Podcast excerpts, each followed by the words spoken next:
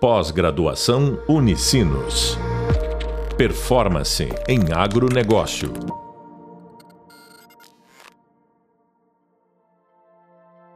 Olá, sejam muito bem-vindos ao podcast da disciplina de Gestão de Riscos do Agronegócio. Sou o professor Cássio Zotaran e no episódio de hoje vamos abordar o tema Riscos do Agronegócio, Gestão na Prática.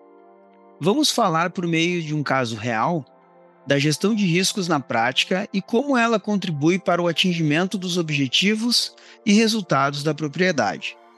Nossa entrevistada de hoje é Luciane Mânica, engenheira agrônoma e produtora rural, a quem eu já dou as boas-vindas, agradeço imensamente pela participação, por dividir conosco tanto seu conhecimento como sua experiência e dizer que a ideia hoje é bater um papo é, fluido, um papo interessante sobre questões é, da gestão na prática contigo, Luciane. Agradeço também em nome da Unicinos e em nome dos nossos alunos. Seja muito bem-vinda.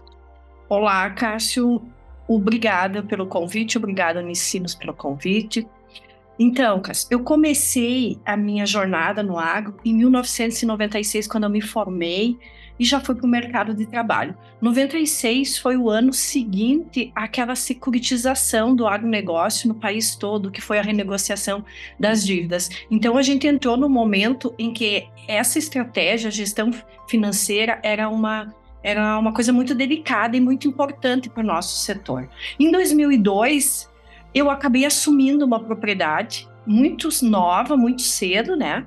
Uhum. E uma das minhas maiores preocupações foi a gestão financeira e essa minimizar esses riscos que a gente corre. E é, foram três pontos assim que eu achei fundamental para ter um controle maior dessa situação. Quais foram os três pontos? Ter um, um controle sobre os custos variáveis. O que, que eu alenquei como custo variável? Ter uma clareza sobre o custo de produção da soja, do milho, do trigo, das culturas que a propriedade cultiva. Por quê? Porque com esse custo dos insumos de cada cultura, eu posso fixar um mercado futuro. Eu posso fazer um barter, eu posso fazer um troca. Cada região usa um, um nome diferente para isso. Sim. Aí eu consigo saber quantos sacos eu preciso para produzir aquela cultura custos variáveis. Tá. Também outro ponto que foi muito importante foi ter uma gestão focada em custos fixos. O que, que eu englobo como custos fixos? Os arrendamentos, que é um custo alto, o prolabore do produtor, óleo diesel, toda essa bagagem de custos que a propriedade tem e que eles variam bastante. E como que eu posso minimizar um pouco isso? Se eu cultivo só o verão, ele vai todo para a cultura de verão. Se eu cultivo o inverno também, ele vai diluir numa área no dobro da área. Sim. Então, isso é muito importante, porque eu não consigo, muitas vezes, mexer muito nesse custo variável. Se eu tenho arrendamento, se eu tenho prolabore, eu não consigo mexer muito, mas eu posso aumentar a eficiência na área, cultivando o inverno, cultivando fazendo uma ele Fazendo ele render mais, né, Luciane? Fazendo ele render mais. Aí ele vai diluir entre as culturas que eu cultivo. Não vai ficar todo na, nas culturas de verão. Se eu tenho uma pecuária, eu vou diluir com a pecuária, eu vou diluir com o trigo, eu vou diluir com uma outra eh, forrageira de inverno. Então, falamos em dois custos importantes: o custo variável, o custo fixo e o fluxo de caixa. Esse fluxo de caixa eu vou controlando dia a dia, semana a semana, e também eu vou projetar o do ano seguinte. Projetando isso, eu posso, ó, lá em maio, que é o mês que eu, que eu fixo o meu preço de, de, de ter a possibilidade de fixar um lote de soja, eu já tenho isso programado quanto que eu vou precisar cada mês, principalmente das contas maiores, dos investimentos no banco, da, da, os insumos da, da próxima cultura. E isso faz com que eu possa acompanhar o mercado e devagarinho tomando minhas decisões quando para mim é o melhor momento. E não tomar aquela decisão rápida, precipitada, por somente por necessidade. Eu posso planejar ela e, te, escolher o melhor momento para o meu negócio. Só para te perguntar, Luciane, essa palavrinha que tu usaste agora, planejamento, né? Ela, ela, ela é de fato uma, uma, vamos dizer assim, uma atitude. Ela é uma instrumentalização porque o que, que, eu, o, que, que, eu, o que, que eu penso quando a gente fala de planejamento é olhar para o futuro e tentar imaginar o que pode acontecer. No caso que tu estás nos trazendo aqui, a influência né, muito grande do preço, né, de tentar imaginar esse preço na hora de vender. Né? E você trouxe também a questão do caixa. O planejamento do caixa, ele, ele, ele vai ser fundamental para dar esse fôlego de esperar o melhor momento para para vender esse grão, para poder de fato chegar a um resultado melhor, Luciane? Com certeza, porque esse planejamento já diz eu já planejei. Eu já vou chegar no momento preparada para aquela situação. Eu não vou passar pelo aquele estresse, pela aquela ansiedade de buscar um recurso a um juro alto, a um custo alto. Eu vou poder me preparar, mesmo que for para um momento difícil, para um momento que eu não tenho recurso, mas eu vou poder buscar ele da melhor maneira com os pés no chão, sabendo o que eu estou fazendo, não uma decisão precipitada que pode futuramente ocasionar um comprometimento do negócio. E todos esses, esses três fatores é uma maneira simples de eu fazer. Isso eu acho que é muito importante a pessoa saber. Ah, mas eu vou ter que ter um software sofisticado, eu vou ter que eh, gastar, eu vou ter que investir mais. Eu posso fazer no Excel. Eu fiquei muitos anos, eu fiz as minhas planilhas. Sim. E hoje, claro, tem sistemas mais avançados, né? Mas pode ser de uma maneira simples, uma maneira que eu, numa tela, eu enxergo, eu tenho uma noção clara do que, das decisões que eu posso tomar com assertividade muito maior do que se eu não tenho esse recurso simples que vai me, me tranquilizar e fazer com que o meu, meu negócio renda mais, né? Porque eu gastando pelo... menos eu vou render mais. Claro, começa organizando pelo né, vamos dizer assim, pelo simples, e aí à medida que vai tendo maturidade também, né, Luciane, tu contasse aí o teu histórico, né, quando inicia, e obviamente de lá para cá nós temos aí 20 anos em torno disso, né, tu disseste 2002, então, ó, certamente ao longo desse período tu também, né, teve, teve uma evolução enquanto gestora, né, nesse sentido, Luciane, nós estamos aqui falando para alunos de um curso de MBA, né, o quanto tu, tu, tu foi buscar, assim, conhecimento, de repente algum treinamento específico, que, que tu pudesse dar alguma dica, assim, para os nossos alunos, né? É, de o que mais eles podem buscar aí em termos de formação, para poder também estar tá um pouco mais preparado e poder enxergar essas questões que tu estás nos trazendo aqui na gestão de riscos de um, de um, de um empreendimento do, agro, do agronegócio eu, eu sempre gostei muito de estudar e sempre gostei muito de fazer os cursos, então eu sempre busquei de várias formas, desde pós, gestão de risco que eu fiz com AgroSchool. Hoje tem muitas possibilidades, o próprio Senar proporcionou também a nível de produtor. E tem muita consultoria que às vezes a gente imagina que o custo é muito elevado e realmente não é. Às vezes é, é, é aquela busca tu, tu encontrar a, a, o consultor certo que, que acrescenta de uma maneira simples e fácil de utilizar. Outros dados, assim, que eu vejo muito importante, que a, que, que a nível de propriedade me perguntam muito, é assim, tá, mas quanto que eu posso investir do que eu faturo?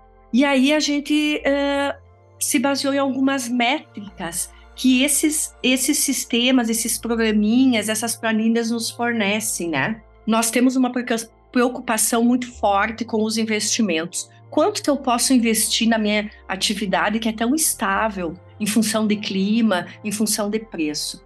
E nós traçamos um, uma meta que nós, o máximo que nós vamos investir é 50% da nossa lucratividade. Então nós já tiramos esse custo esse custo fixo, tiramos o custo variável e podemos investir no máximo esses 50% da nossa lucratividade. E esses custos fixos que a propriedade tem, ela não deveria passar os 25% do nosso lucro. Porque ele, ele começa a se tornar muito pesado. E é uma das coisas que a gente tem trabalhado muito no limite, em função do nosso estado ter passado esses últimos dois anos por duas estiagens enormes e agora a maior, maior chuva desde 1998 afetando fortemente as nossas culturas. Então são métricas que eu acho que é muito importante a, a, o agro ficar atento. E aí você vai ver que então só sobrou 25%, né? Então a gente Verdade. foca muito nesses nesses é uma margem é uma margem pequena para gerenciar e ter a lucratividade, né, Luciana? É. Mas interessante esse vínculo com a lucratividade, né, Luciane? E não com a receita, quer dizer, é, faturar é bom, é necessário, mas não é o que paga as contas, é o que, né, o, o, o que, perdão, não é o que paga as contas, não, não é o que sobra para investir, o que sobra para investir de fato é a lucratividade. Então você está separando metade para investir, ou seja, já está é, retroalimentando, né, vamos dizer assim, a sua produtividade do próxima safra, do próximos, dos próximos períodos, e também preocupada com 25% para cobrir esses gastos fixos, né? Sim, eu acho que isso é fundamental assim para a saúde financeira do negócio. Por que, que esses 50% de investimento não é que você vai fazer investimentos novos? Você já tem investimentos parcelados, você já, já tem investimento em solo, investimento em equipamentos. Então, isso é muito importante, por isso que a importância do fluxo de caixa planejado do ano seguinte. De lá você já vai ter aqueles investimentos que vão sair do teu da tua, da tua margem líquida, né? E Outra Perdão. coisa importante também é ter o balanço patrimonial que a gente ah, começou a fazer faz poucos anos, porque era uma ah. coisa assim mais de empresa, empresas grandes. E como o, o, as propriedades rurais, a maioria são propriedades familiares, tem alguém da família que está gerindo, ou é toda a família que está tocando, esse balanço patrimonial era uma coisa que não era uh, desenvolvida como todos os anos. E nós viemos desenvolvendo isso, que também nos, nos abre um pouco para tomadas de decisões. Tá, entendi. Eu queria só pontuar para os nossos alunos, Luciane, que você comentou a questão da, da estiagem no estado, da questão do clima no estado, e eu acho que a gente acabou não comentando, mas você administra uma propriedade no Rio Grande do Sul, né? Como nós temos aqui alunos de diversos estados do país, né? Só para deixar pontuado que você está falando especificamente do Rio Grande do Sul, embora, obviamente, esses são problemas que afetam, enfim, o país inteiro em momentos de excesso de chuva ou de falta de chuva, né, Luciane? Dependendo da região, dependendo da época do ano mas isso vai acabar certamente afetando a todos. Eu queria te perguntar, né? Achei interessante essas métricas que você acabou aí desenvolvendo, né? Alguns percentuais sobre o lucro para investir, né? Percentual para cobrir gasto fixo. Uh, no que se refere a, a, a gerenciamento do preço, Luciane, assim, como é que vocês trabalham? É, para ter uma ideia de um preço mínimo, um preço bom, né? Quer dizer, de repente fechar um contrato, como você comentou. Mas essa lógica do preço, assim, como é que você administra? Quando é que você sabe que esse preço é um preço razoável? Como nós temos os custos variáveis, que é o custo dos insumos de cada cultura, e o custo fixo, eu vou monitorando. Quando eu atinjo uma margem de lucro que eu acho que é interessante para o nosso negócio, o que eu evito tomar um, um, prejuízo, a gente vai fixando devagarinho. Entendi, entendi. Vai administrando soja, ao é, nível do ó, gerenciamento que é satisfatório para ti, né? Um exemplo, soja. Okay. A, 12, a 13, 14 dólares, né? Que é o que está oscilando. Quando ela, ela puxa mais para 14 dólares, eu fixo um pouquinho. Eu vou fazendo meu, a minha média de preços. Quando ela cai e recua muito, eu tenho a, possibilidade de segurar esse grão. Eu, é nesse sentido. Mas cada um vai ter que sentir a sua necessidade. Mas para isso você tem que saber o quanto você precisa para frente de recursos, né? Aí tu pode jogar esse essa variação. Como nós já comentamos, né, Luciene, esperar o tempo certo, o melhor preço, exige né, um custo, ou seja, você tem que armazenar, por exemplo, né? Eu queria te perguntar um pouco sobre essa questão da armazenagem, né? Uh, uh, o quão é importante essa questão para gerenciar o resultado mesmo? É, assim, ó, aqui uh, no sul nós temos muitas cooperativas que armazenam a soja. A soja, a, até hoje, ela não tem custo para o produtor que deixa armazenado, tá? Então a soja você pode deixar armazenada. O milho ele tem um custozinho e o trigo também. Então é, uh, é uma é um momento de você analisar, né, se vale a pena ou não. A soja não tem problema nenhum, você pode deixar ela armazenada. Por cooperativas, né? Por cooperativas ou cerealistas. Sim. Muito bem. Nós estamos nos encaminhando já para o final da nossa conversa, Luciane, e eu queria te perguntar a respeito de uma última dica, assim, né? Você relembrando, vendo esse seu histórico, né? Desde quando começou, do jeito que pegou a propriedade, assim, qual seria uma última dica, né? Para quem eventualmente também, né? Lá pelas tantas está assumindo aí, né? É, uma propriedade e que precisa organizar a sua gestão, né? Começar por onde? Em primeiro lugar, nós somos muito eficientes em produtividade, né? E a gente foca muito estudando isso porque é uma realização. E os números é uma coisa que não, não aparece, não é tão palpável a, a olhos, né? De quem não está dentro do negócio. Mas eu acho que é fundamental.